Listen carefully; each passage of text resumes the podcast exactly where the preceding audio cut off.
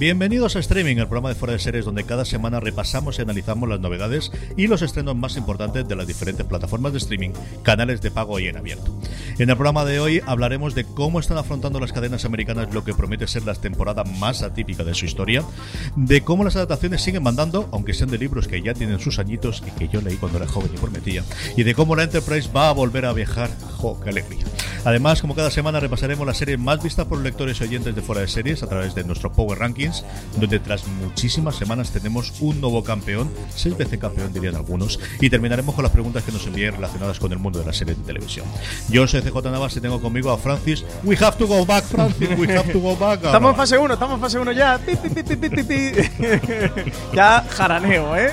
Ya pasamos aquí al, al jaraneo, al cachondeo y dejamos las penas atrás. Qué bien, CJ, estamos en fase 1, ¿eh? Tanto yo como tú, porque tú estás zona Elche, yo estoy zona Yo estoy en zona rara, porque además mi puñetero pueblo decide que tiene 10.500 habitantes, con lo cual... Ah, pero yo pensaba que tú estabas por debajo, por 500, pues... Si coges las pedanías, pero como no sabemos exactamente... Sí. Estamos con estas cosas. Torrellano ni de coña, que eran 15.000 donde vivía antes, pero el Altet, de, según las malas lenguas, según lo que cojas, creo que estamos de 10.536, así que tenemos las mismas restricciones que las de ciudades. Qué faena, qué faena. Pues nada, ya estamos en fase 1, eso sí. Que alegría cachondeito. Responsable, no vayáis ahí, que está la gente afilándose en los toneles de las terrazas de los bares. Tampoco es eso, pero bueno, empezamos a recobrar un poquito la normalidad. Por, ahora Madrid y Barcelona están en esa fase extraña del, del cero y medio, eh, que es como cuando te dejaban eh, el examen suspenso con 4,95 de casi es aprobado, pero sigues estando suspenso. Eh, así que le quedará un poquito para que vuelvan los rodajes, que ya sabemos que, los rodajes de las series pueden volver en la fase 1. Así que lo que se ruede por Madrid y Barcelona de momento no. Pero al menos vemos ya la, final, la luz al final del túnel, como en Perdidos, CJ, que este sábado tenemos décimo aniversario del final de Perdidos. ¿eh? Parece que fue ayer 10 años del final de Perdidos. Qué jóvenes éramos en aquel momento. Sí, señor, sí, señor. Recuerdo porque lo vi en directo, en esa emisión que había simultánea y porque me entrevistaban después, me entrevistaban de la SER para comentar un poquito y fue, pues eso, 10 años precisamente, como decías tú, llevamos dos o tres añitos con fuera de series, teníamos cierto conocimiento y recuerdo entrar eso, de ver el episodio a las 3 de la madrugada y entrar después, bueno, la hora no sabría decir, de ser las 7 o las 7 y media y luego irme a trabajo después de aquello.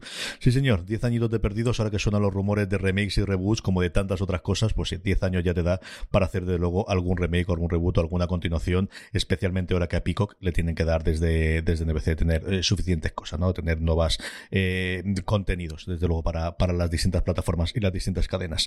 Eh, Vamos con las noticias, vamos con un montón de cosas y para tener las noticias, como hemos hecho ya un par de veces, empezamos por noticias de esta casa, empezamos por noticias de fuera de series y es que tenemos un directo y un live también que comentar que nos hace especial ilusión. Pero Francisco, como siempre, para hablar de todo esto, ¿quién mejor que Miguel Pastor, que al final es bueno, el, guía y el que marca el camino en estas cosas y está detrás de los mandos de toda esta reconversión que hemos hecho a los mundos procesos de Internet con nuestros eventos en directo? Pues sí, tenemos nuevo live y nuevo directo. Eh, que, ya podemos anunciar aquí en streaming. El directo ya lo hemos anunciado a través de la web, lo hicimos hace unos días, pero el live casi que lo, vamos a comentar aquí en primicia para los oyentes de streaming. Pero ya tenemos al otro lado a Miguel Pastor, así que qué mejor que nos cuente él. Miguel, bienvenido a streaming. Cuéntanos, eh, ¿qué live tenemos preparado? Hola, buenas. Siempre vengo para dar buenas noticias, ¿eh? Voy a tener que venir algún día para contar algo malo os estáis acostumbrando. ¿Por qué? Miguel, le estaba todo muy bien. No hace falta, no es necesario, no. Sin más malas noticias, no, ¿eh? Está muy bien. La realidad ya nos ha hecho tope de malas noticias aquí, así que tú te vienes para las buenas. Pues sí, pues sí, vengo a contaros lo del directo y lo que tú preguntabas, eh, ¿con qué empiezo? Empieza con el live, ¿no? Que, bueno, las dos cosas son muy potentes, pero el directo ya quien nos leen foreseries.com sabrá eh, de que vaya, se ha podido enterar, pero cuéntanos el live lo que hemos preparado. Pues es una cosa en la que llevamos trabajando muchísimo tiempo y que teníamos muchísimas ganas de traer a nuestros seguidores de Fora de Series.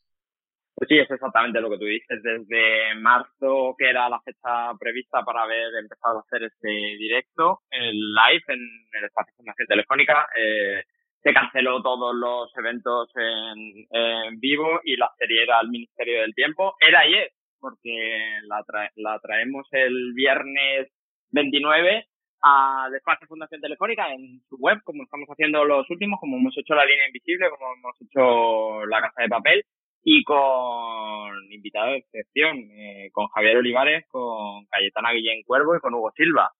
Casi nada, casi nada. La gente en espacio.fundaciontelefónica.com, ¿verdad, Miguel? La web de Fundación Telefónica. El viernes 29 de mayo podrá verlo. Sacaremos noticia en foreseries.com, en nuestra web, con el enlace directo a la web de Telefónica, para que solo tengáis que pinchar el enlace y poder verlo, que os concretaremos la hora exacta que la estamos cerrando. También, si no os queréis perder el, el, FDS Live con el Ministerio del Tiempo, ni ningún otro evento, ni nada de lo que hacemos en Foreseries. Oye, suscribiros a la newsletter, newsletter.foreseries.com, que por ahí también lo comunicamos todo. Miguel, Javier Olivares, creador de la serie, Cayetana Guillén Cuervo y Hugo Silva, repartazo para nuestro live, que tendremos como siempre a Alberto Rey como presentador, junto a Marina Suchi y Álvaro Nue Álvaro Nieva, disculpa Álvaro si me estás escuchando.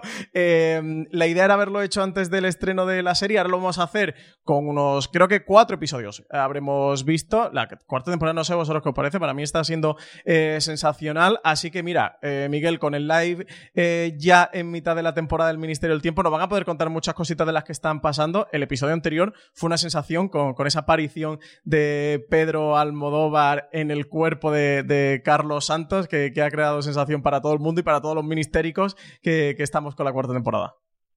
Es verdad que el momento es muy bueno, es casi incluso mejor que el que teníamos en marzo. Eh, la serie está funcionando muy bien, los episodios están siendo súper potentes y por cosas que yo sé cuando, por cuando estábamos preparando esta producción, creo que va a ser súper oportuno que esté Cayetana justo esta semana. Hasta ahí puedo leer. Eso en cuanto al live, pero no paramos con eso porque tenemos directo, retomamos de nuevo esta semana y tenemos esta misma semana directo con la unidad, ¿verdad, Miguel? Con la unidad, con, con su creador, con Dani de la Torre y con Natalie Costa, su, su protagonista. Eh, estará Alberto, pues eso es lo que hacemos normalmente, 40-50 minutos. Estamos en directo, podéis eh, entrar en el directo para hacer vuestras preguntas, que las vamos filtrando y trasladando no estamos filtrando mucho, o sea que vamos, vamos a trasladarle casi cualquier cosa que excepto en el de en el de Luis Melia, que por tiempo material era imposible trasladar todas las preguntas y todo lo que comentaba la gente. Eh, y otra serie potentísima que está funcionando súper bien. Yo ya eh, sabía que iba a funcionar súper bien porque llevo como un mes desde que la vi, pero la gente está reaccionando muy bien, ¿no? A, a, a cómo han llegado estos episodios y a, y a la conversación que se está creando alrededor. Eh, y vamos a tener, pues, esos 50 minutos con ellos para que nos cuenten eh, muchas cosas para que se las cuenten a Alberto. No, yo creo que es una pequeña sensación desde luego en la redacción de Fuera de Series. El primer episodio, por cierto, que está disponible en YouTube para aquellos que no tengáis Movistar Plus para menos probarlo. Y luego sabéis que tenéis esa suscripción que tuvo Movistar del principio como Movistar Lite, que da un mes gratuito desde que empezó el confinamiento, para que podáis ver la gran serie de acción. Luego hablaremos un poquito más de ella y desde luego comentaremos mucho más en el directo este jueves 21. Miguel, ¿alguna cosita más que, que tengas pendientes y seguir trabajando, ¿no? Para seguir haciendo los directos, que tenemos un montón también más que iremos anunciando. Eh, para el live, desde ya en nuestras redes sociales, vamos esta misma tarde vamos a empezar a abrir un hilo para que la gente pueda mandar sus preguntas, pero desde ya podéis empezar a mandar preguntas para que le podamos hacer a, la, a nuestros invitados, a, tanto a Javier Olivares como a Cayetana como a Hugo, que van en la sección de Álvaro, como viene siendo habitual. Pues Francis, ¿tú tienes alguna cosa más para Miguel? Nada, yo ahí deciros que oyentes de Fora de Series, que aprovechéis este jueves directo con la unidad, su creador y su protagonista. El viernes de la semana que viene live con el Ministerio del Tiempo, también su creador y dos de sus protagonistas. CJ, eh, esto yo creo que se merece un aplauso Miguel y se merece un aplauso fuera de series, ¿eh? porque madre mía todo lo que estamos trayendo. ¿eh? Lo mejorcito de las series españolas eh, pasan constantemente por Pero no puedes decir se merece un aplauso y que no aplaudas, Francis, queda fatal. Hombre, porque yo pedí el aplauso, está feo. Que yo no, no, no, pero ver, que, aplaudo yo mismo fuera de series, está feo. Ah, Sobre todo vosotros no te en vídeo. Claro. Pues nada, Miguel, un abrazo enorme, tío. Eh, enhorabuena por todo este trabajo y nada, a currar, ¿eh? que tiene muchas cosas que hacer. Venga. Sí, estamos ya a con producir. el, el de junio. Hasta luego, tío. Un abrazo muy fuerte, Miguel. Cuídate muchísimo. Y seguimos sin solución de continuidad, Francis, porque tenemos un montón de cosas que comentar de noticias. Y es que empezamos a tener, esta semana va a ser la, definitiva de los Afrons, un Afront muy extraño, como decíamos antes. Sabemos ese cambio que está haciendo la CW de que todas sus series o de que parece que su temporada va a empezar en enero. Y la otra que teníamos es CBS, ya sabíamos que había renovado la práctica totalidad de sus series. Y la confirmación, no por esperada, bueno, pues deja de ser confirmación, de que su gran apuesta el año que viene será Clarice, vueltas que lleva lleva casi 10 años dando vueltas la adaptación del Silencio de los Coteros y sobre todo su protagonista llevarlo a la pequeña pantalla. Yo recuerdo hace 10 años, el mismo año de Aníbal, que esta cosa estaba también en proceso y hablar de las posibilidades de las dos y parece que sí, que a esta vez por fin va la vencida la adaptación al llevar a Clarice Sterling a la pequeña pantalla. Sí, seguimos a día de hoy sin un plan en marcha para la vuelta a los sets de rodaje y desde luego es imposible tener fechas previstas de estreno, pero CBS ya ha confirmado que da luz verde a Clarice, es como se va a llamar esta secuela del Silencio de los Corderos, que anunció en enero como uno de sus proyectos bandera para este 2020, que seguramente no veremos hasta 2021 por toda la crisis sanitaria del coronavirus. Alex Kurtzman y Jenny Lumet van a firmar el guion del piloto y son los productores ejecutivos de la serie. Rebecca Bridge, que la pudimos ver por The Originals o Pretty Little Liars, ha sido la actriz elegida para encarnar a Clarice Starling seis meses después de los hechos contados en la película que dirigía Jonathan Demme en 1991. La serie va a estar ambientada en 1993 y seguir la joven agente del FBI en sus, en sus persecuciones a asesinos en serie y depredadores sexuales mientras navega por las intrigas de las altas esferas políticas de Washington. Además de Bridge, se ha confirmado la participación de Cal Penn, Nick Sandow, Michael Kutlitz y otros cuantos actores para el reparto. Y nada, tendríamos Clarice 20 años después del estreno de la película de, Aníbal, la secuela de 2001 del Silencio de los Corderos, en el que Julian Moore interpretaba a Clarice Starling. Así que nada, aquí tenemos nueva serie CBS producida además con MGM. Efectivamente, 20 años de, la secuela de Aníbal, la que tomaría al final él también para la adaptación televisiva, y a punto de cumplirse los 30 años, el año que viene será de la adaptación de Jonathan Demme, la que todos recordamos del Silencio de los Corderos con esa Jodie Foster y ese doble Oscar para él y para ella, y de alguna forma como conocimos a Anthony Hawkins, que evidentemente era alguien conocido de series y de teatro, pero que al final se hizo al gran público. Eh, Jodie Foster evidentemente sí venía de antes de hacer eh, sus cosas siendo una actriz eh, infantil, pero Hopkins fue el gran descubrimiento y el Oscar posiblemente de interpretación con menos metraje de cualquier actor principal que haya tenido Creo que salía, no me acuerdo si era 18 minutos o 25 minutos de cualquiera de los que haya dado en toda la historia. Y bueno, pues casi 30 años, sí. Yo creo que más o menos por ahí hará la adaptación de Entrevista con el Vampiro, la, eh, la adaptación a la gran pantalla del éxito absoluto de ventas que tuvo en su momento Anne Rice con, la, eh, con su trilogía, luego pentología, luego sagas, luego absolutamente todo de vampiros, de los cuales yo unos cuantos he leído. Siguió después con las brujas y estos dos, tanto los libros de los vampiros como los de las brujas, ha comprado los derechos AMC, pues hombre, al final tienes zombies, tienes vampiros y tienes eh, brujas, pues ya lo tienes todo, Francis. Pues lo tienes todo en la, en la viña del señor, ya hay, hay, todo tipo de monstruos en AMC. En 2024 era 30 años de entrevista con el vampiro, porque es del 94, ahí es nada, ¿eh? Madre mía, qué jóvenes estaban aquí. Iba a decir que jóvenes estaban Tom Cruise, Brad Pitt y Antonio Bandera, pero siguen estando igual de jóvenes, sobre todo Brad Pitt, el, el, sinvergüenza. Pues como tú comentabas, después de crear franquicias eh, tan potentes en torno a los zombies, como ha sido The Walking Dead ideado por Robert Kirkman, que partía de su cómic eh, original AMC Networks, planea un movimiento similar con vampiros y brujas. Para ello, ha adquirido los derechos de dos populares sagas literarias, como son Crónicas Vampiras y Las Brujas de Meifa, ambas creadas por la escritora Anne Rice. La idea consiste en desarrollar bajo AMC Studios series, pero también películas que partan del material original, destinadas tanto a exhibirse en los canales de televisión y servicios de streaming de la compañía, como para licenciar a terceros. En total, la, derecha, la compra de derechos incluye 18 títulos que en conjunto han vendido más de 150 millones de copias en todo el mundo, para que veáis la envergadura de este proyecto, de esta apuesta de AMC. Además, tanto la propia Anne Rice como su hijo Christopher van a estar acreditados como productores ejecutivos de todas las series y películas que nazcan del acuerdo, en el que también eh, se ha embarcado en el proyecto Rolling Jones, guionista que recientemente firmó un acuerdo de exclusividad con AMC. Recordemos que fue el showrunner de la primera temporada de la serie El Exorcista, que funcionó tan tan bien, y ha co-creado también la próxima adaptación de Perry Mason para HBO, que se estrenará en junio también en su currículum está haber trabajado en la sala de, de guion de series como Friday Night Lights, Wits o Boardwalk Empire. Ahí es casi nada.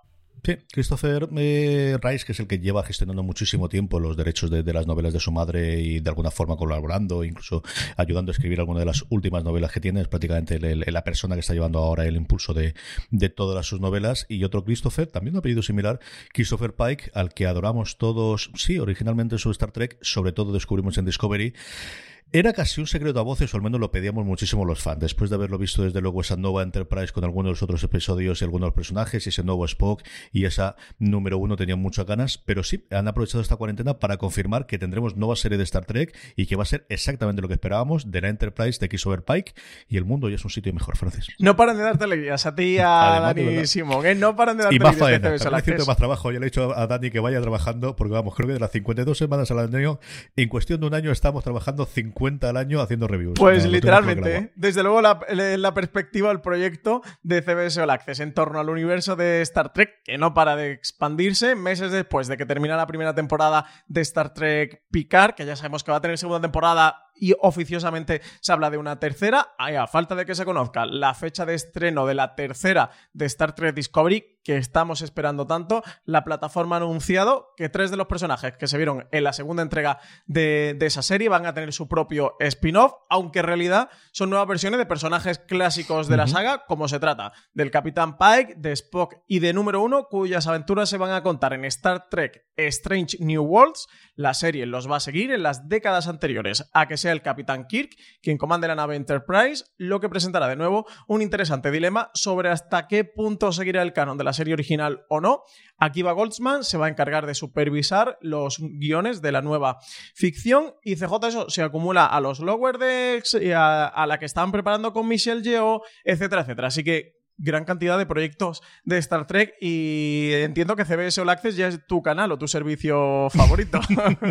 a ver por dónde los, los rumores. En la conferencia de trimestral de resultados de CBS se hablaba de que tienen que hacer o que quieren hacer una apuesta definitiva por ampliarlo fuera de Estados Unidos, posiblemente incluso cambiarle el nombre aprovechando todos los canales de Viacom que sirvan de decir algo parecido para que nos entendamos cómo está HBO Max, que no solamente se nutre de HBO, sino que se nutre también de todos los canales de Turner, en Estados Unidos TNT, TBS y todo el resto, parece que la apuesta va por ahí. Lo que no sé, evidentemente, de estas series, yo entiendo que la siguen vendiendo y que cada una tendrá su lugar. Es decir, que Netflix tendrá su Discovery, que Picard se seguirá viendo en Amazon Prime Video a nivel internacional, pero a mí no me extrañaría que a medio plazo, mm, nuevamente, si, si los tiros van por ese lado, ¿no? De que todo el mundo quiere expandirse, Disney quiere expandirlo también con Hulu, mm, a ver NBC con Pico cómo funciona la cosa, y HBO Max, también en alguna cosa que he leído yo, que al final no sé si se pierden en la traslación o es para un público muy americano, se empieza a intuir que lo que queremos es expandir esto y tenerlo todo y tener los derechos. Yo creo que eso se puede hacer. Y como decías tú, tenemos todos esos en proyectos, más la segunda y tercera temporada de Picard, que está prácticamente renovada, aunque no está renovada por una tercera temporada, porque la gente filtra que están haciendo ya login de la tercera tenemos esa serie de animación para Nickelodeon, si alguna vez funciona, que es posible que sí, que nuevamente es esta parte de la, de la integración que os digo yo, de Viacom con, con CBS. Y luego ese proyecto también para algún canal eh, distinto, pero que puede estrenarse ahora en CBS o Access, aunque se estaba hablando de poder llevarla a algún otro lugar, sobre la Academia Estelar o con la, la, Academia, la, Flota Estelar, eh, y tener alguna cosa más juvenil, que yo ahí mi firme candidata es que sea la hija que vimos en su momento de, hablando de número uno precisamente, de, de Riker y de, de Troy, que me encantó como lo hizo esa chiquilla que además con el trasfondo del hermano y demás que vimos en su momento en Picar, yo creo que puede funcionar muy muy bien. Así que, mm, pues sí, para qué voy decirte otra cosa, mucha alegría, me dio muchísima, muchísima alegría y mucha más faena que todo sea esto. Tengo muchas ganas de ver este Strange New Worlds por donde nos lleva con una única cosa que le veo yo, y evidentemente era muy complicado por hacerla, que es después de que en Discovery lo que les ha costado es salir de que fuese una serie previa y todas las movidas, de repente te vuelvas a meter en la serie previa a la, serie original. También le ocurrió en su momento a, Enterprise, aquí exactamente igual, no sé qué es lo que van a hacer. A lo mejor el primer episodio nos lleva a otro lugar mm, separado y, a partir de ahí puedan tenerla, porque ese sí que es eh, un pequeño problema que se han encontrado cuando al final tienes que, que conservar todo ese canon prescrito y que las cosas no pueden cambiar porque ya no ocurrido de otra forma en una serie de hace 50 años, ¿no? A ver cómo, a ver cómo salvan ese problema. Vamos ya con las plataformas, vamos ya con nuestro repaso semanal a todo lo que se estrena, a todas las noticias, a todos los comentarios. Empezamos, Francis, con Amazon Prime Video.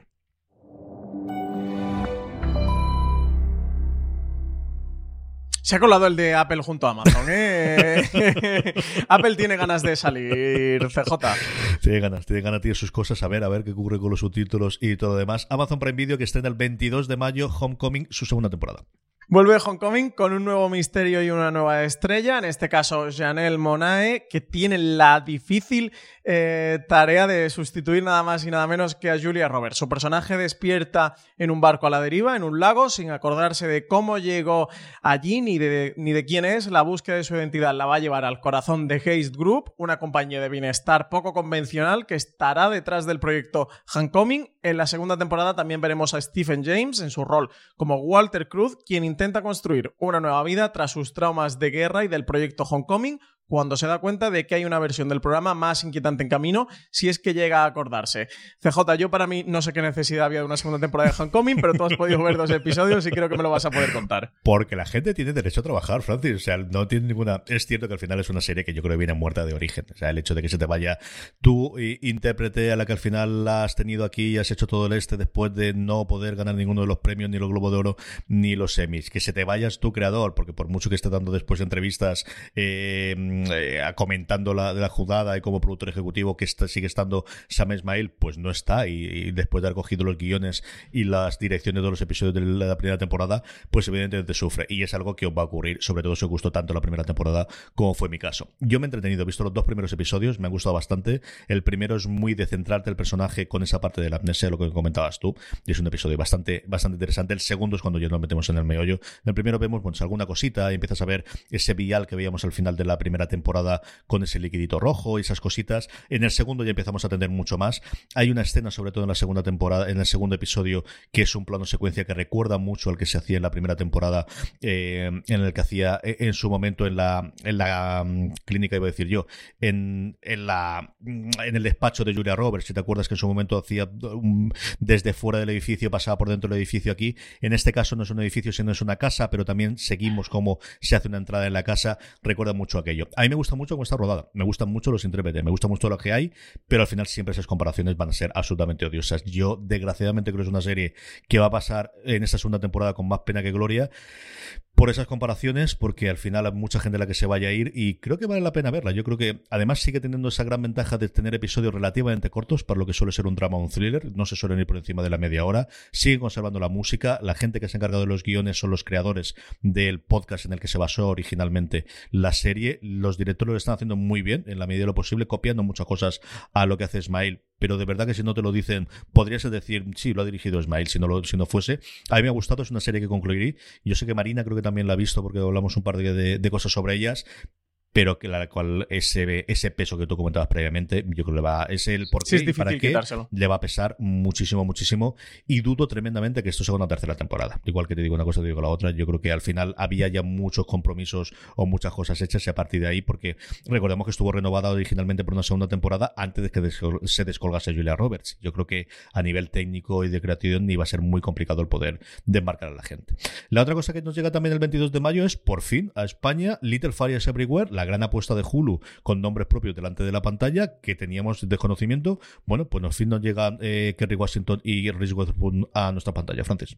Basada en el éxito de ventas de Celeste Eng en 2017, Little Fires Everywhere sigue los destinos entrelazados de una familia perfecta los Richardson y una enigmática madre e hija que van a cambiar sus vidas. La historia explora el peso de los secretos, la naturaleza del arte y la identidad, la fuerza feroz de la maternidad y el peligro de creer que seguir las reglas puede evitar el desastre. La serie está producida y protagonizada por Reese Witherspoon y Kerry Washington, uno de los grandes proyectos para este 2020 que estaba pendiente de estreno aquí en España. Finalmente Amazon Prime Video se ha hecho con los derechos y se estrena ya este 22 de mayo, este viernes. Nada, queda muy poquito para que podamos ver ¿Qué tal? Desde luego, muchas ganas, ¿no? De, este Little Fires Everywhere. Absolutamente y totalmente. Yo he oído a Bill Simmons, que es una de las que se ha enganchado últimamente, y hablaba muy bien de la serie, y hablaba sobre todo muy bien en algunos de los episodios en los que hace un flashback de cómo interpretan las crías. Dice que hay dos crías que son especialmente la que hace Kerry Washington, y que decía, se ha tenido que estudiar tremendamente porque parece que fuese ella misma de pequeña. Se ha visto todo el escándalo. Así que solamente por eso le tengo muchísima curiosidad a la serie, aparte porque ya todos me gustan muchísimo, muchísimo. Se nos ha colado antes, que tenía mucha prisa. Vamos ya con Apple TV Plus.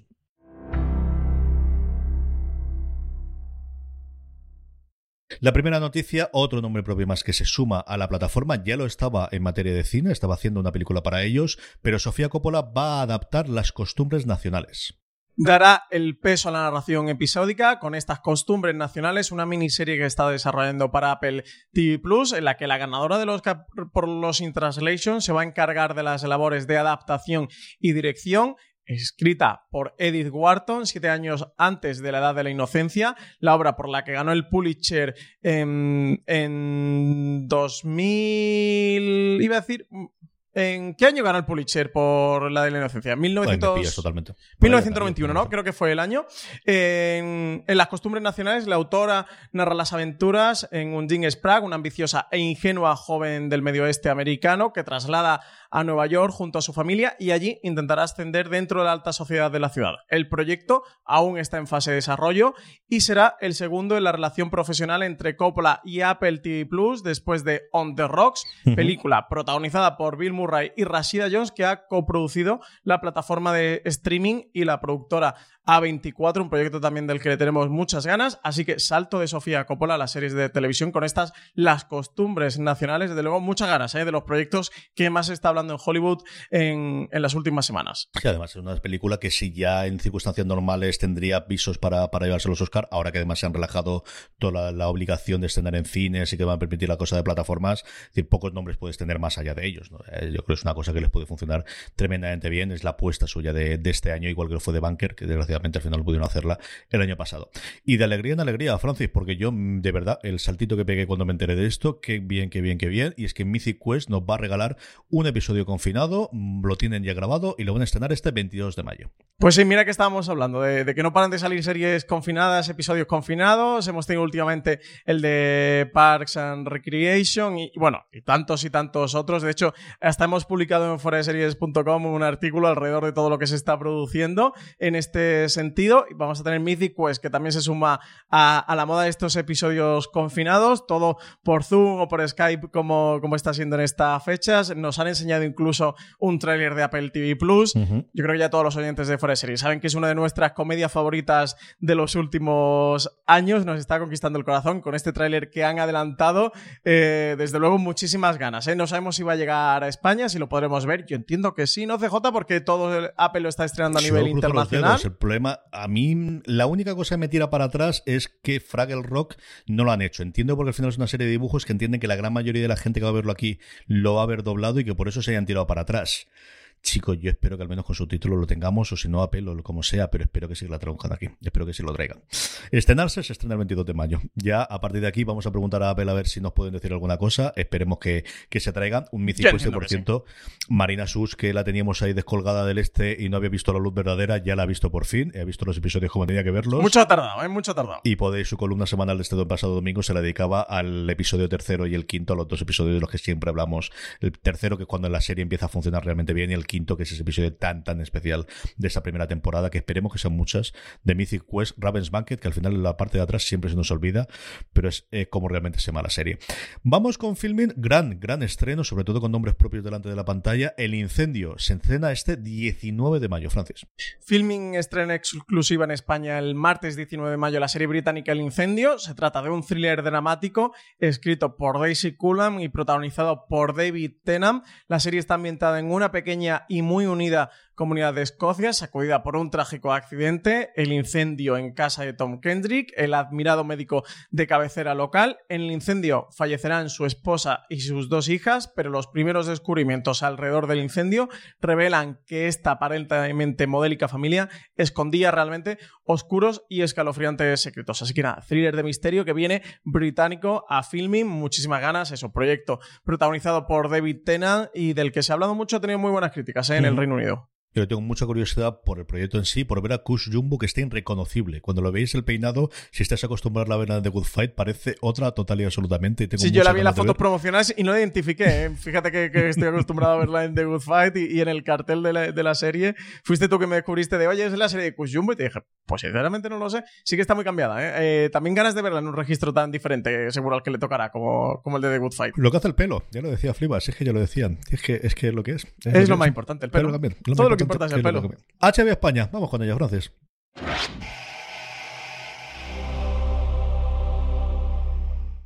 19 de mayo se estrena la primera temporada de la nueva serie de superhéroes, superheroína en este caso, Stargirl.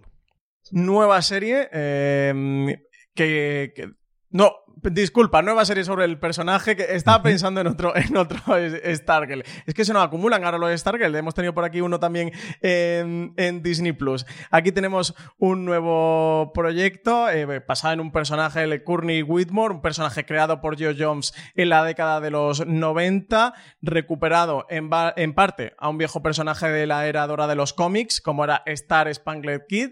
Era un chaval que acostumbraba, que actuaba de compañero de un adulto, Pat Dugan, que con el paso del tiempo sería el padrastro de Kurning. Esta es la historia previa del personaje, que es importante para el inicio de, de Stargirl, pero que no va a constituir el centro. La serie, de hecho, va a ser una de las primeras que llega de CW tras la compra de Time Warner por parte de AT&T, lo que ha llevado a que se produzca esta curiosa sinergia empresarial, porque Stargirl se había producido para DC Universe, el servicio de streaming que también ha emitido Titans, Titanes o La Cosa del Pantano y Doom Patrol, pero se va a ver simultáneamente en la cadena de televisión en abierto. Aquí a España la trae HBO. Tenemos nueva serie superheroica que se suma a otras tantas disponibles en la plataforma como DC Legends of Tomorrow o Supergirl. Tendremos esta Stargirl. Muchas ganas, ¿no? De este proyecto también nuevo superheroico, ese que, que ha tenido tantos tumbos dentro de, la plataforma y que se integra también dentro de este Arrowverso creado por Greg Berlanti, que empezó con Arrow, que Arrow ya ha terminado, pero que ha continuado con muchas otras series. A ver qué ocurre con ella. Yo estuve viendo uno de los penúltimos programas que Kevin Smith eh, y Barb Bernardin están llevando entrevistas en todos los últimos episodios, ya que están haciendo confinado, pues llaman a la gente por Skype y pueden tenerlos. Y tuvieron a la protagonista, a Breck Basinger, hablando un poquito de toda esa evolución que contabas tú, de, evidentemente de cómo había captado ella el, serlo, de lo durísimo que es rodar una serie de superheroínas cuando al final la superheroína tiene que estar 16 horas diarias y todo ese cambio de una serie que originalmente era para DC Universe muy cerrada que no iba a tener y que en Estados Unidos es en abierto y que aquí nos va a llegar a HBO España. Y es una serie que no sabía si me va a traer o no. Luego vi el tráiler y creo que tiene ese punto sardónico que tiene en los últimos tiempos, sobre todo eh, Leyendas del Mañana, Legends of Tomorrow, que creo que puede darle muy, muy buen pie. La relación que tiene con la persona a la que le da los poderes a ella y lo que he visto inicialmente, al menos en el tráiler, para darle la primera oportunidad de ver al menos el primer episodio, ya te digo yo que sí, sí que me apetece bastante, bastante ver esa parte. Y si me apetece ver esa parte, ¿qué voy a decir de, yo creo, la mejor comedia que hay en la actualidad? Yo creo que es la serie que más en forma está en cuanto a nivel de comedia. Estamos hablando de lo que hacemos en la sombra. Nosotros somos fan de esta serie desde la primera temporada, Francis, y, tenemos una pequeña sorpresa que esta semana la podréis leer en la web y es que hemos podido entrevistar a Javi Guillén, a nuestro adorado Guillermo, lo he podido entrevistar Valentina, lo tenéis en la web, pero tenemos un pequeño adelanto también en formato de audio que hemos podido entresacar. Era latino, que era gordito, que era chistoso, no miraba porque esos papeles no existían para gente como yo y ya con tiempo que ha pasado vamos a la, la manera que Hollywood y el, el, negocio mira a la gente, todos somos humanos, todos tenemos talento, si tienes talento, siempre vas a, a subir a, a, arriba, porque el talento no se puede, no se puede esconder. en cualquier cuerpo, en cualquier, en cualquier piel, en cualquier sexo, no se puede esconder porque el arte ¿no? siempre va a subir adelante.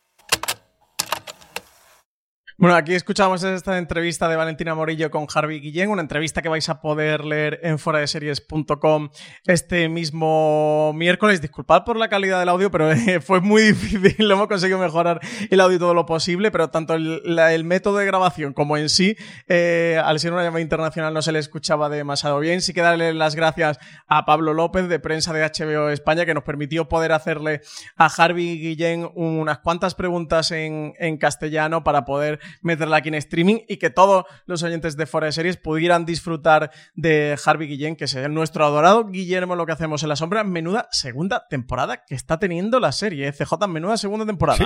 Madre mía, qué bien me lo estoy pasando con, con, lo que hacemos en las sombras. Tuvo dos primeros episodios buenos, pero a partir de ahí está siendo, de verdad, mmm, sobrenatural. Es que es una cosa brutal, brutal, brutal, brutal. Es de, de, de... El último emitido que, que hemos tenido eh, por aquí a, a, lo diré, a, a Mark Hamill a Mark Hamill. Madre mía, qué episodio tan divertido, eh, qué bueno, centrado en el personaje de, de Laszlo, que tiene aquí una vendetta abierta con, el, con, el, con este vampiro que interpreta a Mark Hamill. De verdad, qué divertida está siendo la segunda temporada. La primera ya fue brutal, la segunda está siendo increíble, ¿eh? absolutamente increíble. Nunca miraremos un palillo de la misma forma después de ver Además, de verdad. de verdad, que no, Yo digo que yo, y, fin, y el nombre, es que gran nombre, que Daytona, sirve para todo. Es que al final sirve para absolutamente todo. Johnny Daytona. Sí, Johnny Daytona. Sí, sí, yo creo que es la parte de Daytona, es la parte fundamental que le da, no, no sé si es la musicalidad exactamente qué, pero es, es una cosa brutal. Tenéis que ver si lo que hacemos en las sombras si lo estáis viendo.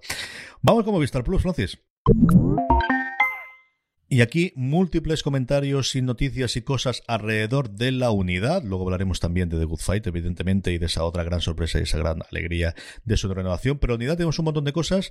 Empezando por comentar un poquito la unidad. Tú que has podido ver el primer episodio, yo tengo un fin de semana espantoso, pero prometo que de verdad que esta tengo muchas ganas de verla. Muchísimas, muchísimas. Pero aquella gente que todavía está pendiente de, dar el paso, Francis, ¿qué se va a encontrar cuando vaya a ver la unidad? Sí, a mí solo me ha dado tiempo a ver el primero. Estoy ahora más ocupado los fines de semana del confinamiento de cuando no teníamos confinamiento. Yo no, sé qué nos está pasando a todos, que tenemos ahora menos lío y nos da tiempo a ver eh, menos series. He podido ver el primero, ya sabéis, que la unidad de este gran proyecto, su, su gran superproducción para el 2020 junto a Dime quién soy, que se espera que se estrene en el último trimestre del año. En este, la unidad sigue a esa unidad policial que combate el terrorismo en nuestro país. Es un proyecto con producción internacional. Han, rodado en varias localidades españolas, entre ellas Melilla o Madrid, pero también han tenido un rodaje internacional. Han pasado por Francia o, o por Tánger, entre otros países. Un thriller de, de acción que va a seguir el día a día de esta unidad y cómo combate el terrorismo, una faceta oculta dentro de la policía porque llevan toda su labor en, secreto. Y un primer episodio brutal, CJ, me ha gustado mucho. La primera temporada se compone de seis episodios, o sea que no que, se nos va a hacer muy cortita, ¿eh? porque además es un thriller absolutamente frenético, al menos el primero, el que, el que me ha dado tiempo de ver, con caravanas eh, policiales en, misiones eh, secretas absolutamente vibrantes, asaltos eh, frenéticos. De verdad, me ha gustado mucho lo que he podido ver. Te presentan los diferentes personajes. Tenemos a Luis Zaera, que se sale, o sea, Natalie Poza, que es la gran protagonista de la serie, está muy bien, pero de verdad, Luis Zaera es increíble lo que hace mm, este hombre en algunas escenas cómo te puede pasar de, ponerte absolutamente nervioso eh, y eso que no estamos dentro de la pantalla con él, eh, que estamos al otro lado en el sofá a, soltarte una carcajada, de verdad, él está enorme en un, en un papel muy interesante que tiene dentro de, dentro de, la serie y sobre todo destacar el guion y, la dirección y la escala de la, de la producción. A mí me recordaba por momentos a escenas de Sicarios, de la película de Denis Villeneuve, en esas caravanas de asalto contra el narcotráfico, aquí lo hacen contra terroristas islámicos. En el, eje de, la temporada va a ser porque detienen al terrorista islámico más buscado a nivel internacional, lo, detiene en una operación de esta unidad española y a partir de ahora eh, nuestro país o a partir de ese momento nuestro país se va a convertir en un foco eh, de ataque terrorista ¿no? por, por esta acción.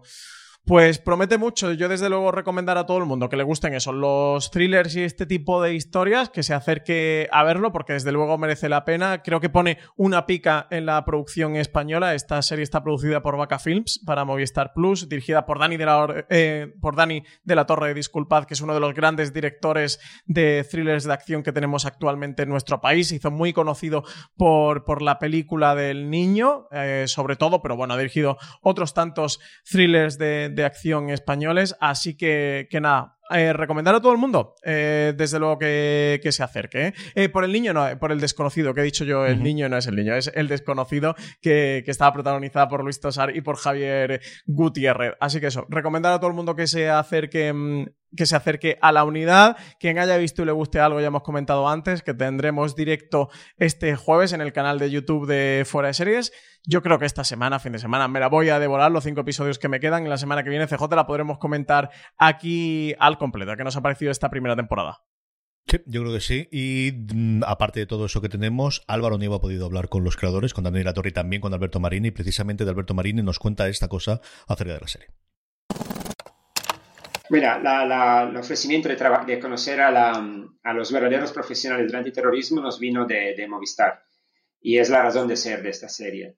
Entonces, hemos entrado en, su cuartel general en Canilla, les hemos conocido y a pesar de tener nuestras reservas, hemos encontrado a gente muy dispuesta a contarnos su, su historia. Eh, nos hemos ganado, creo, un respeto recíproco y se han abierto a nosotros. Y hemos encontrado gente que quería contar su historia, precisamente por lo que has dicho tú. Existe un preconcepto de, su actividad muy oscura en la sombra, etc. Y al contrario, son una policía muy moderna, compuesta de gente muy preparada, que habla muchos idiomas, que conoce la cultura, que conoce las religiones, y de gente que, quiere, que tiene que hacer su labor en secreto, que no cuenta normalmente su labor ni a su pareja, a sus padres, a sus hijos, y que por fin ha podido tener la oportunidad de poder contar a alguien lo que hace y a través de esta serie que se vea también uh, lo que hacen a nivel, a nivel global. Francis, tú decías antes de los episodios que tenía esta primera temporada y es así porque ya sabemos que se está trabajando los guiones de una segunda temporada de La Unidad. Ya sabemos que, está trabajando en ellos y se lo confirmaba eh, Dani de la Torre a Fuera de Series a través de Álvaro Nieva que lo entrevistaba a, eso, al propio Dani de la Torre, director y creador de la serie, decía que cuando hicieron esta fase de documentación que nos comentaba Alberto Marini sobre la serie para esta temporada, que le quedaron un montón de cosas por contar y a eso se le se les unía que continuamente, bueno, pues estaban saliendo cosas eh, sobre el yihadismo en la actualidad, no solo de terroristas yihadistas, sino también sobre financiación, de personas que eran muy afines a la yihad, que estaban trabajando en recopilar toda esa información y que seguían colaborando con la policía todavía y que estaban trabajando ya en los guiones de una segunda temporada. La serie se acaba de estrenar este viernes pasado en Movistar Plus. Eh, yo creo que hemos podido detectar, no podemos tener el termómetro que sí que se está convirtiendo en un pequeñito fenómeno, se está hablando mucho y muy bien de ella. Así que, eh, bueno, nos comentaba el propio Dani de, la Torre que, mm, que, que, por su parte eh, estaban preparando, estaban inmersos en la escritura de estos nuevos capítulos, que había que esperar a que la cadena diera luz verde a esa segunda temporada, como que el resto dependía de Movistar Plus si estaba dispuesto a hacerlo o no, pero que por su parte ellos ya le, le echaban el cable, ¿no? Que, que, sí que estaban dispuestos y que tenían temas para, para hacer. Dicen que al menos dos temporadas o incluso tres si les dejaran. Así que yo creo que por parte de Movistar Plus le van a dejar. ¿eh? Si no, cinco, ¿por qué no, Francis? Yo creo que, les van, creo que les van a dejar. Eso está comparando mucho con, Se habla mucho de ella como la Homeland española y bueno, en parte tiene, tiene un poquito ese componente. ¿eh? Dista mucho eh, de, Homeland en muchas partes, pero sí que es ese thriller eh, de acción pues con el tema del terrorismo de fondo. Y por último, una de cal y una de arena, se confirmaba por parte de CBS All Access, que la serie que aquí vemos a través de Movistar Plus de Good Fight, primero que no vamos a tener todos los episodios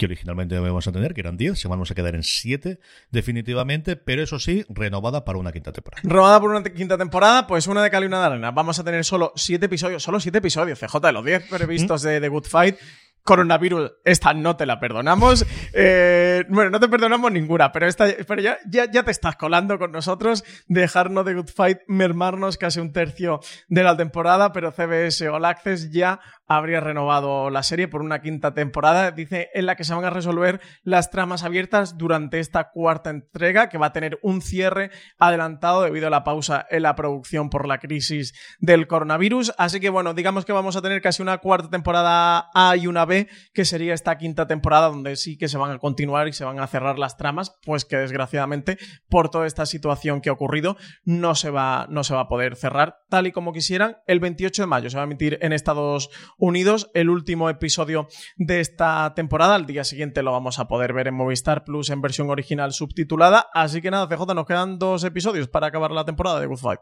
Sí, de hecho yo pensaba que íbamos a tener más parones, igual que ocurrió entre el segundo y el tercero, creo recordar, eh, o entre el primero y el segundo, no, no, el segundo y el tercero de, de, postproducción, pero no, parece que esa semana que lograron ganar ahí les dio suficiente para hacer lo que pueden hacer, que es que al final tenían rodado hasta el séptimo y eso es lo que había y no había posibilidad de hacer absolutamente nada más. Los propios King en varias entrevistas, mejor dicho, en la nota de prensa de CBS comentaban que, eso, que retomarían y que el arco argumental global de esta temporada se cerraría en al principio de esa quinta temporada. Nos falta falta ver si esa tendrá 13, 10, 12, 14. Al final tampoco pueden producir mucho más porque están produciendo constantemente. Es que tienen esta, pero tienen Evil para la casa madre CBS, pero tienen también la nueva serie de Showtime que van a estrenar y tienen un montón de proyectos en los que ellos están haciendo. Y al final mm, son gente, no es un Greg Berlanti que al final pueda tener 23 porque está, tienes alguien encargado. Esta gente escribe, ¿eh? Ellos, Esta gente pone su punto y sus comas contaban eso, que, que, al final ellos no conciben esa posibilidad, que no volverían a 22 o 23 episodios, pero luego hacían cuentas y decían, pero si al final los que tenemos estamos haciendo más episodios de lo que hacíamos cuando hacíamos The Good Wife de todas las series que tenemos alrededor. Bueno, pues estas cosas que ocurre cuando te metes en estos líos, ¿qué le vamos a hacer? Vamos ya con Netflix, Francis. Puede ser la semana más tranquila de Netflix, 149 por el episodio de streaming, y yo creo que debe ser la más, porque ni siquiera tenemos estreno. Lo que tenemos es que, por 13 razones, su cuarta temporada llegará y su conclusión el 5 de junio. Sí, muchos hablan de que la serie ha aguantado más de lo que debería, de que la han estirado, de que han estirado bastante, pero en cualquier caso, pues por 13 razones va a estrenar este 5 de junio su cuarta ya eh, temporada en Netflix, que va a ser también la última. En principio, a priori está puesta la fecha de estreno para el 5 de junio y no se ha movido, porque ya sabéis que algún estreno sí que se ha empezado a retrasar por el tema del doblaje. Hablamos de ese episodio interactivo especial de Unbreakable Kimmy Smith hace unas semanas que han decidido retrasarlo para que pueda estar disponible doblado y de momento no tiene, no tiene fecha. La plataforma de Netflix sí que habría anunciado en sus redes sociales eso, la fecha de estreno para esta última temporada por 13 razones, acompañando además la información con imágenes de la última lectura de guion de sus 10 episodios y con un vídeo en el que vemos a algunos de sus actores pues, expresar lo que la afición ha representado para ellos. Recordemos que por 13 razones se estrenaba causando una gran controversia por la manera en la que contaba la historia de Hannah Baker, una adolescente que se suicidaba y que enviaba varias cintas de cassette a sus ex compañeros del instituto para que supieran por qué lo habían hecho y el rol que todos ellos habían jugado en su muerte. Incluso la escena que mostraba su suicidio acabó siendo eliminada del montaje de aquella primera temporada porque generó numerosas protestas de asociaciones que temían que pudiera causar un efecto llamada entre los jóvenes. Sí, de hecho ahora, día de hoy, bueno, pues algo que alguien que pudiese conseguir ese episodio originalmente, porque es una serie exclusiva de Netflix, no está. Eso se cambió totalmente desde su momento. Terminamos con cadenas en abierto, dos noticias de A3 Media, igual que la semana pasada hablábamos de cómo va a tener su primera serie turca en prime time, ahora hablamos de lo que todos estamos esperando, del remake del, con la que se inició todo, con Fatmagul, y es que ya tenemos protagonista, será Elena Rivera, la protagonista del remake de Fatmagul para Antena 3. Fatmagul fue la primera serie turca que se vio en España en Nova y también una de las responsables de que la ficción de ese país se extendiera como la pólvora por todo el mundo, una ficción que está más de moda que nunca y que ha supuesto la puerta de entrada a muchas otras series turcas en nuestro país. Su éxito llevó a que Antena 3 se planteara la posibilidad de hacer su propia versión, que ya estaría un paso más cerca de, hacerse realidad, con el anuncio de su protagonista. Va a ser Elena Rivera, que también tiene pendiente de estreno en la 1 Inés del Alma Mía. Ella es la segunda cara que conocemos ya del reparto de Alba, que es como se va a llamar el remake español de Fatmagul, después del anuncio hace unos días del fichaje de Adriano Ozores, también para este nuevo proyecto. La serie compartirá punto de partida con Fatmagul. Su protagonista sufre una violación en grupo e intentará que sus agresores todos pertenecientes a familias poderosas, paguen por lo que han hecho. Monse García, Luis Santamaría y Pablo Guerrero son los responsables de la ficción que está producida por Bomberan TV y que se rodará en localizaciones entre Madrid y Alicante. En el original turco, el rol de la mujer en la sociedad y hasta dónde podía llegar ella sola en su búsqueda de la justicia estaban más limitados que en España, por lo que se prevé, se espera un gran trabajo de adaptación que desde luego será interesante de ver. A ver por dónde ruedan en Alicante. Tengo curiosidad por ver qué es lo que hacen. Tengo, vamos, me idea de cuatro o cinco sitios que podrían hacer. Pero sí, mira, más nuevos rodajes que gana aquí la provincia. Y de series turcas a series diarias españolas, la que concluye El secreto de Puesto Viejo, que para su final va a saltar también al prime time, Francis. Tras nueve años en emisión y más de 2.300 episodios El secreto de Puente Viejo. Ese es el secreto, como diría Paqueta Salas, ¿eh? 2.300 episodios. La serie va a llegar ya eh, a su fin esta semana. Su última emisión será este 20 de mayo, pero no lo va a hacer en su horario habitual de la tarde, sino que va a ocupar el prime time de Antena 3. Antena 3 ha decidido despedir pues, una de sus ficciones más longevas En prime time.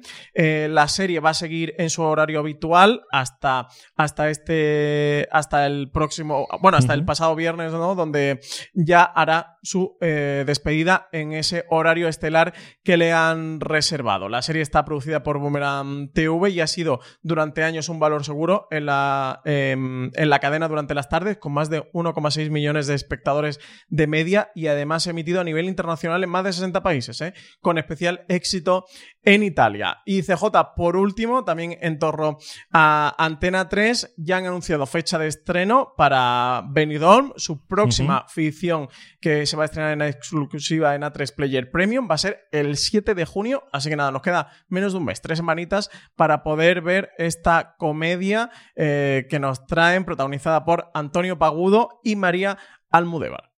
Sí, hablamos de ella cuando confirmaron que iba a ir desde luego a, a Player inicialmente y tengo curiosidad, como comenté en ese momento, por el tono. ¿De qué tono va a tener? Si es más tono de humor cochambroso o de humor eh, con mala leche, porque tenía pinta de humor negro bastante, bastante grande cuando vimos inicialmente la, la, la, sinopsis ¿no? de, la serie, más allá de que sea evidentemente porque se han venido y por ver escenarios que ahora ya digo yo que día de hoy no están igual de venido. Digo yo que día de hoy no están. De todo lo anterior, Francis, ¿qué recomendamos? Pues yo me voy a quedar con Stargirl. Sabes que soy muy fan de las series superheroicas. Me llama la atención, tiene muy buena pinta. Es verdad que el proyecto se ha dado muchos tumbos. Era una serie que estaban preparando para DC Universe. Creo que en general las series de DC Universe le están quedando bastante bien para amantes de los cómics y las series de televisión. A ver, sí que a ver qué tal Stargirl. Desde luego le voy a dar la oportunidad al primer episodio. Ya os contaré la semana que viene si me ha dado tiempo a ver lo que me ha parecido. Yo me apetece mucho Homecoming Little Fires Everywhere, evidentemente, pero una ya he visto dos y la otra, bueno, pues como se ha retrasado tanto, tengo menos. Y El Incendio es una serie que me atrae mucho. No hablo con Juan Alonce, que da la crítica para fuera de series, como suele ser habitual con las críticas británicas para ver para las series británicas, pero ese de volver a ver a Tenant, de hacer una serie británica, de ver a Jumbo, de verdad que tengo una. Lo es que me dejó tan loco lo del pelo y el cambio que tenía.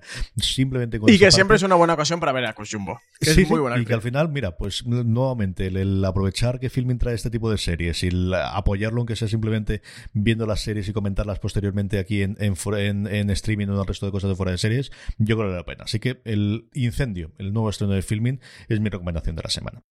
Vamos ya con los Power Rankings, Francis, vamos ya con las series más vistas por nuestra audiencia, eh, unos Power Rankings que hacemos semanalmente a partir de una pequeña encuesta que colgamos en fuera de series.com y como siempre os digo, la forma más sencilla de que no se os pase y que votéis vuestras series y que así vuestras series favoritas estén en lo más alto es que os unáis a nuestro grupo de Telegram, telegram.me barra fuera de series, escribirse eso en el navegador de vuestro móvil, os lanzará directamente a Telegram para que os unáis y además de que podéis hablar diariamente con más de 1.300 personas que forman parte de nuestro grupo de Telegram, Podéis, cada vez que em, colguemos esta pequeña encuesta, responderla, os avisamos y en cuestión de 10 segundos ponéis las tres series que más os han gustado de la semana pasada, así como es, como hacemos nuestros Power Rankings, con ciertos movimientos incluido en la cabeza, algo que hacía bastante, bastantes semanas, por no decir meses, que no ocurría. Empezamos, hablábamos de antes de ella, teníamos a Harvey Guillén hablándonos, lo que hacemos en los sombras vuelve otra vez el Power Rankings, de donde nunca tuvo que salir, la serie se puede disfrutar, de verdad que sí, de disfrutar en HBO España. Pues sí, eh, luego novena posición, CJ para Battlestar Galactica, que, ha entrado en Amazon Prime Video, que la han incluido nuevo en su catálogo. Publicaba Marina un artículo de esta nueva sección que estamos haciendo en Fuera de Series de joyas de catálogo. Y fíjate, ha entrado en nuestro Power Ranking en una posición Battlestar Galactica. ¿eh? ¿Cuántos años hace que se estrenó? Y por aquí en nuestro Power Ranking. Siempre hablamos de todas las novedades y del peso que tienen los estrenos, pero fíjate, una serie tan mítica como Battlestar Galactica, pues la vemos otra vez por aquí. Desde luego una sorpresa, ¿eh? al menos en mi opinión. Sí, para mí desde luego que lo ha sido, mm, pero nuevamente es que estoy convencido que todo el mundo lo ha visto y evidentemente no, es que hace 10 años ya que aquello, entonces... Y si no, buena ocasión para volver a verla, siempre va a tener ¿eh? que es de las mejores series de ciencia ficción.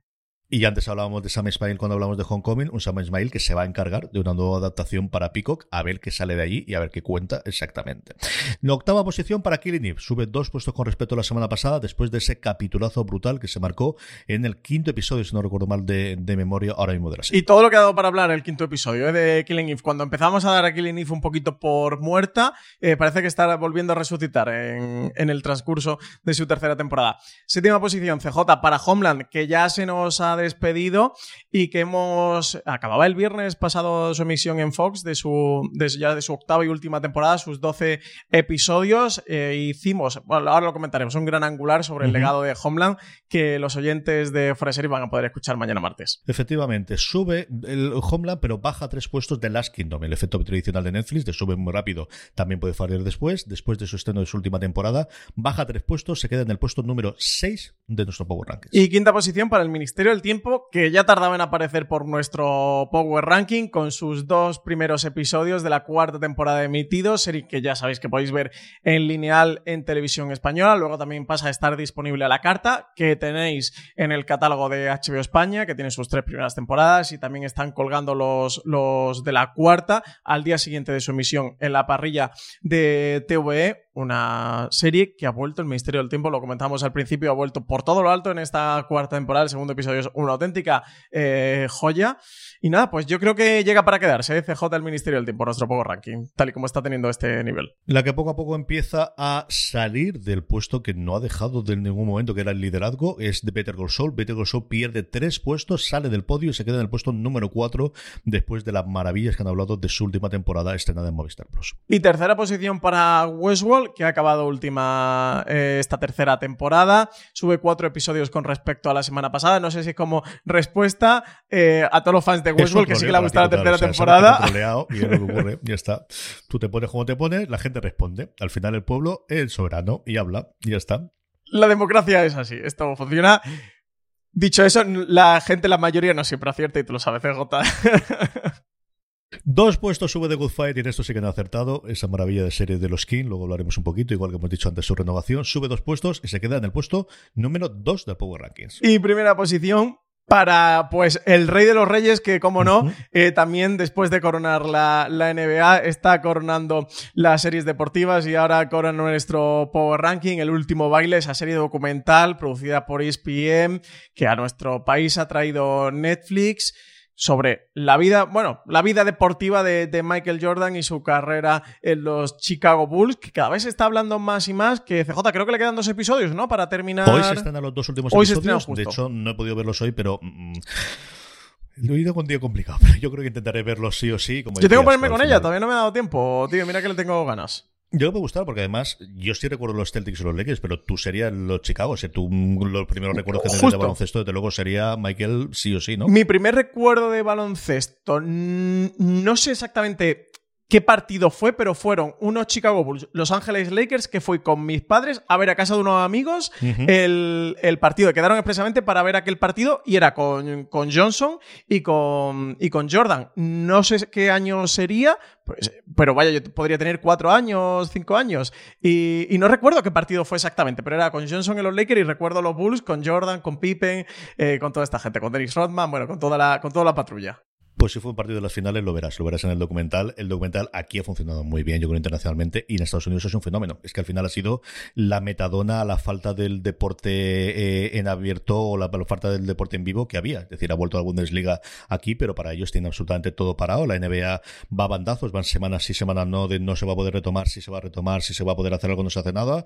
El béisbol parado y la NFL es la única del fútbol americano en la que esperan de alguna forma, eh, sí o sí, que ellos tienen hasta septiembre, octubre, en un momento dado, alargado y tiempo para poder estrenar. Sí que parece que ellos eh, tienen firme y lo que ha vuelto es la lucha libre americana, tanto la versión WWE como la, Ultimate Fight, que sí que se están dándole leches figuradas o reales en los dos, en las dos cosas que están funcionando en Estados Unidos y sí que de verdad que ha sido un pequeño fenómeno, con también lo fue J. Simpson, pero ahora con más razón, porque a falta de deporte, pues recordemos lo felices que damos cuando podíamos ver deporte y la gente se abrazaba y sudaba y podía tocar. Aquellos maravillosos años. Efectivamente, ¿no? y luego lo que ocurre con aquello. Y sí, la verdad es que sí que ha sido.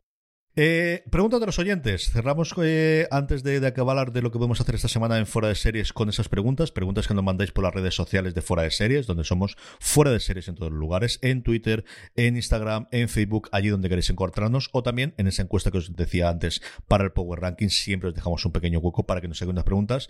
Como por ejemplo nos ha hecho Gina Rodríguez que nos dice qué serie que no se encuentra en las plataformas os gustaría ver. Pues yo estoy con Parks and Recreation porque me quedé a medias y me la quitaron de Amazon Prime Video. Así que no me he represaliado contra Amazon Prime Video porque, porque perdería el Prime de los envíos, pero si no hubiera cometido un, acto de, justicia ¿eh? por retirarnos Parks and Recreation, ¿qué se han creído los de, los de Amazon Prime Video? ¿Qué se ha creído Jeff Bezos de quitarnos Parks de la plataforma? Yo aquí tengo dos formas de responder. Una es aquellas series como Parks and Recreation que me gustaría volver a ver porque quiero ver con las crías o porque quiero hacerla, y otras series que en su momento no pude ver y que a lo mejor, mm, luego sé que me estoy mintiendo a mí mismo porque no las vería, ¿no? Pero que a lo mejor tengo un momento dado en verano o cosas similares. Hace la semana pasada el top precisamente se lo dedicamos, lo hicieron entre Richie Fintano, Alberto Rey y Álvaro Nieva hablando de este tipo de series, de series que no estaban en la plataforma precisamente por esta salida. Comentaban alguna de ellas y coincido con alguna que sobre todo decía Alberto, cómo no, si es que al final la cara de al monte. Y por uno de los Persons of Interest, porque al final me han hablado también de ella, que se me Pero la persona no está en ninguna plataforma. Yo vi, no, no, vi la primera temporada de ellas. Yo estoy como tú, yo vi la primera también. Y luego Playa de China, que es otra cosa que han hablado siempre tan curiosa. Playa de China tiene más problemas y es sobre todo, e igual que ocurría con aquellos maravillosos años, los eh, la música que tenía era tan potente y los derechos no estaban evidentemente entonces pensando en un futuro del streaming, que es muy complicada hacerla. Ya fue muy complicado hacer la edición en, en DVD o en Blu-ray eh, inicialmente, más todavía lo sería en streaming.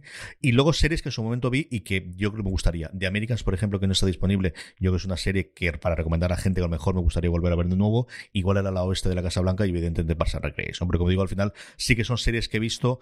Doctor en Alaska, que tampoco está y que yo creo que debería estar y es otra serie que también tendría, ¿no? Pero de las que no pude ver en su momento y que, y que mm, también alguna rareza de esos de los 50 o los 60 eh, americanas, que yo sé que eso va a ser muy complicado que llegue aquí, que en un momento dado pues lees algún libro de historia o lees el libro de Seppingwall y ves eh, Autopista 66 o cosas extrañísimas que se hicieron en esa época y hay alguna de estas, me gustaría verla. Pero yo creo que al final tiraría por esas dos. Person of Interest yo creo que es, además, yo recuerdo Lorena sí que la vio conforme se fue emitiendo y, que me apetecería volver a, la otra es verla por primera vez, Perdidos, que ahora que cumple el décimo aniversario del final, no está en ninguna plataforma, estuvo brevemente en Amazon, pero la llegaron a retirar y no vamos a poder celebrar el aniversario de Perdidos, a no ser que tengamos los DVDs y Blu-rays. Yo tengo las tres primeras temporadas, las tengo en DVD, eh, no la vamos a poder ver. Y luego, con la que siempre están jugando constantemente con nuestros sentimientos, es eh, con el fin de la comedia, la serie de Raúl Navarro, Miguel Esteban y Ignatius Farray, que precisamente hace dos, tres semanas, con el tema del confinamiento, la pusieron, pero la, la pusieron una semana o algo así las dos primeras temporadas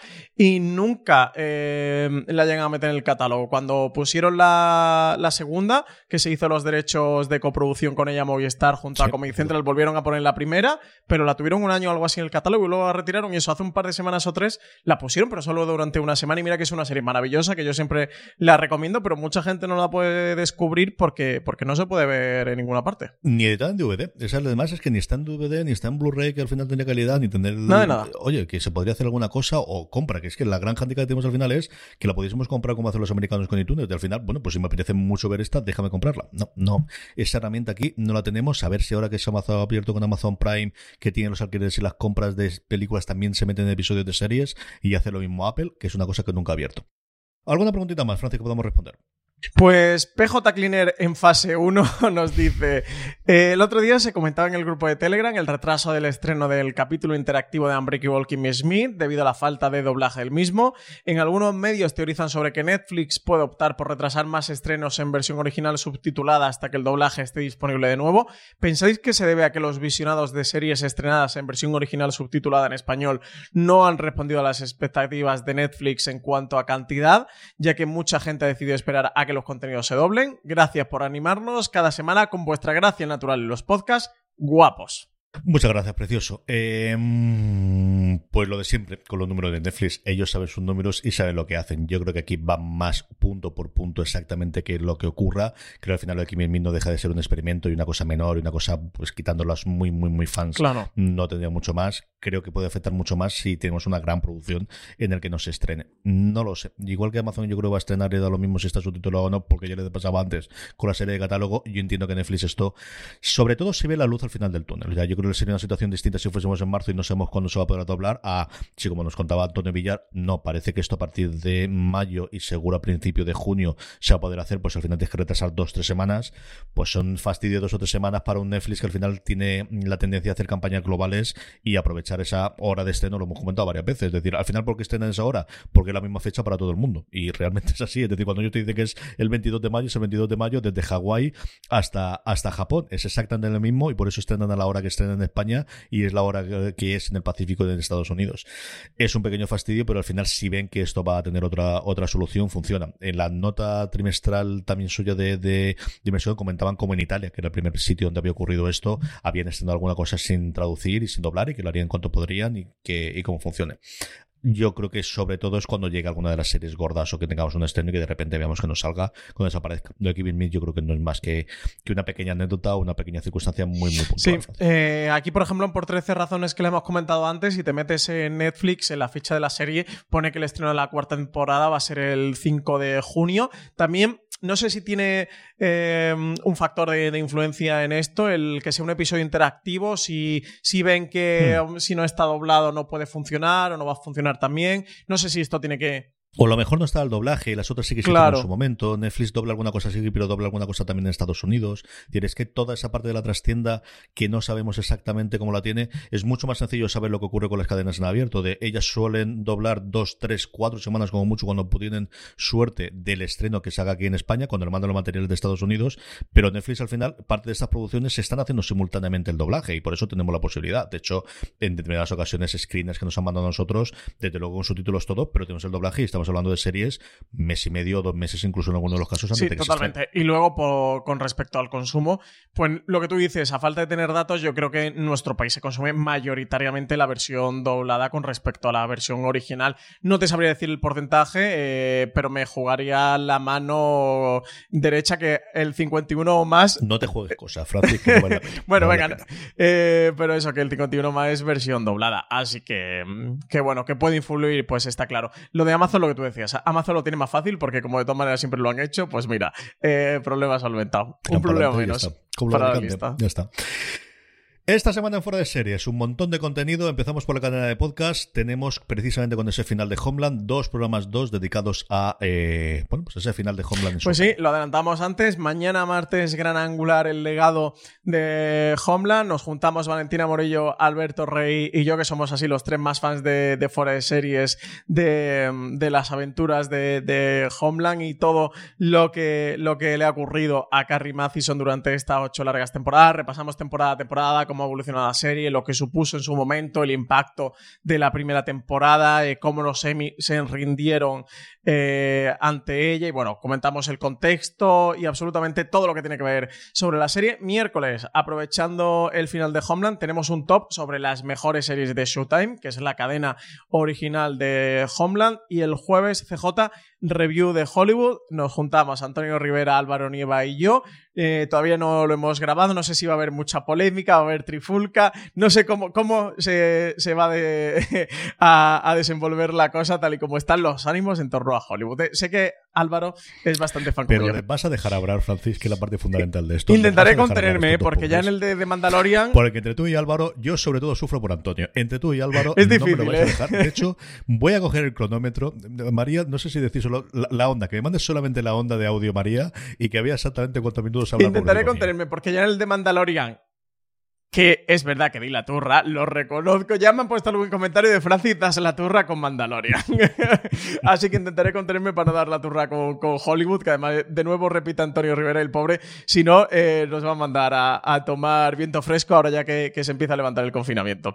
Y en la web CJ, esta semana tenemos entrevista, no, entrevistaza de Alberto Rey a los King, a Michelle y a Robert King, de los que hablábamos antes de ellos. El bien, el mal y los King, es como se eh, titula esta entrevista de Alberto Rey. La tenéis disponible en foreseries.com. De verdad, por favor, no os la perdáis. Si os gustan sus series, si os gustan los King o si os gustan las series de televisión en general, os tenéis que leer esta entrevista. También un artículo de Antonio Rivera precisamente sobre Hollywood que se titula Si Ryan Murphy matara a Franco, la gran mentira es sobre Hollywood, que habla sobre toda la polémica y la polvareda que se ha levantado alrededor de, la serie, que es un artículo muy certero sobre todo lo que, sobre todo lo que ha ocurrido alrededor de, la propia serie. Y por último, CJ, ya empezamos a tener más pistas sobre lo que va a ocurrir con The Mandalorian en torno a la segunda temporada. Marina Such publicaba The Mandalorian de Ashoka Tano a Baby Yoda, las claves de la temporada 2. Así que todo lo que estáis ávidos de informaciones de la segunda temporada de Mandalorian, que sepáis que aquí Marina Sucha ha recopilado todo, todo, todo, todo lo que sabemos sobre una serie que todo apunta a que se va a poder estrenar este 2020. Crucemos los dedos, que no vamos a tener que esperar a 2021 para ver más a Baby Yoda. Lo último que yo sabía a ese respecto es que se pudo grabar todo antes de que el del confinamiento de Estados Unidos, que está en fase de postproducción de aquella manera, pero que al final se hace y sí, efectivamente, la apuesta de Disney Plus es estrenarlo de forma similar a como hicieron en Estados Unidos en su momento, el lanzamiento en septiembre y estamos confirmando, se está confirmando, se está filtrando mucha de la gente que hubo en el proyecto. Tenemos más de uno y de dos fichajes importantísimos. Katy Holmes precisamente con ese Socatago y más recientemente me sale Raylan Riven, si no Raylan Riven porque es el protagonista, es el personaje que hizo en su momento en Justified. Se me dio totalmente el nombre de este buen momento. A ver, sácame del invento este, Google, por favor. El último que tuvimos es eh, Timothy Olyphant, al que vamos a tener. No sabemos exactamente qué papel ha tenido, ni si será episódico, porque al final en la primera temporada hemos visto que mucha de la gente la hemos tenido solamente por un episodio, pero Olyphant también es otro que se une al universo de Baby Yoda. Y sí, es cierto que yo creo que el de la segunda temporada es que las expectativas no pueden estar más altas. ¿eh? O sea, va a ser, si ya le va a estar de todas formas, ahora que además no vas a tener otro estreno, no tiene ninguna pinta antes de ese y que la primera temporada ha sido muy buena. Pero bueno, tenemos a Robert Rodríguez también como fichaje de director ¿eh? para esta segunda temporada. Así que fichajazo. Sí, sí, poco a poco vamos a ir, vamos, semanita a semanita conociendo a alguien. Es que menudo proyecto, ¿eh? Entre nombres delante de las cámaras y nombre detrás, menuda joya. Hasta aquí ha llegado streaming. Mucho más contenido fuera de series.com, mucho más contenido en el canal de podcast y en YouTube tenéis mucho más, además de los directos, además de que en Fundación Telefónica tenemos los lives. Sabemos que en la medida de lo posible estamos eh, alguno de estos grabándonos porque sabemos que os gusta mirando las caras. O sea, de PJ de guapos es que verdad, lo podéis comprobar, no tenéis más que ir para allá. Aquí, aquí lo tenéis, la prueba, la prueba en YouTube la tenéis. En Instagram estamos volviendo a coger el ritmo, volvemos a hacer alguna de las cosas. Los viernes estoy haciendo un pequeño repaso semanal que empecé con Marina Sus la semana pasada y ahora también con, con Valentina Morillo, que lo tenéis disponible en Instagram Televisión, porque Instagram decidió cambiar el algoritmo a mitad de cosas, lo que hacen los grandes. Al final hacemos lo que queremos y no podíamos grabarlo, ahora ya sí, lo tenéis en el, Instagram TV de Fuera de Series, tenéis entera esa media horita que hablamos y que repasamos Valentina Morillo y yo la semana pasada en Fuera de Series e intentaremos hacerlo con alguien siempre de la redacción los viernes y alguna cosa más, porque sabéis que le ha cogido el gusto esto de Instagram y ahora sabiendo que queda ahí para siempre, hay algo más habrá que hacer, Francis. pues sí, pues sí, pues hacer. En cuanto termine el mes de mayo que me tiene muerto, de verdad. Esto es una cosa, en cuanto llegue junio yo prometo que vuelvo a hacer más A ver si te dejan descansar, porque esto no puede ser, ¿eh? A ver si volvemos toda la normalidad. Madre mía, que, te iba a decir qué falta nos va a hacer este verano, pero como creo que este verano nos no va a quedar todo sin verano, pues no, sé yo qué decirte. El de verano es un constructo que no va a existir. Así que Ay, qué año, qué 2020, ¿eh? Qué 2020. Acordaros Nochevieja, ¿eh? Cuando decíamos el 2020 es el bueno, el 2020. 2019, déjalo, nunca vuelvas. El 2020. Cosas. Sí, sí. Madre mía, mi Madre mía, el 2020. En fin, que estaremos aquí de vuelta, como estaremos todos los lunes haciendo streaming entre se os habla CJ Navas y Francis Arrabal. Francis, un abrazo muy fuerte, hasta el próximo programa. Pues nada, un abrazo ya que empezamos a entrar en fase 1 y desconfinarnos poquito a poco. Nada, que, que, vaya muy bien la semana para todos y aprovechéis y veáis muchas series. Y a todos vosotros, gracias por escucharnos. Volvemos la semana que viene. Más cosas en el canal de podcast, en YouTube, en Instagram, en todos los sitios, todos los lugares fuera de series. Gracias por escucharnos y como siempre digo, recordad, tened muchísimo cuidado de fuera.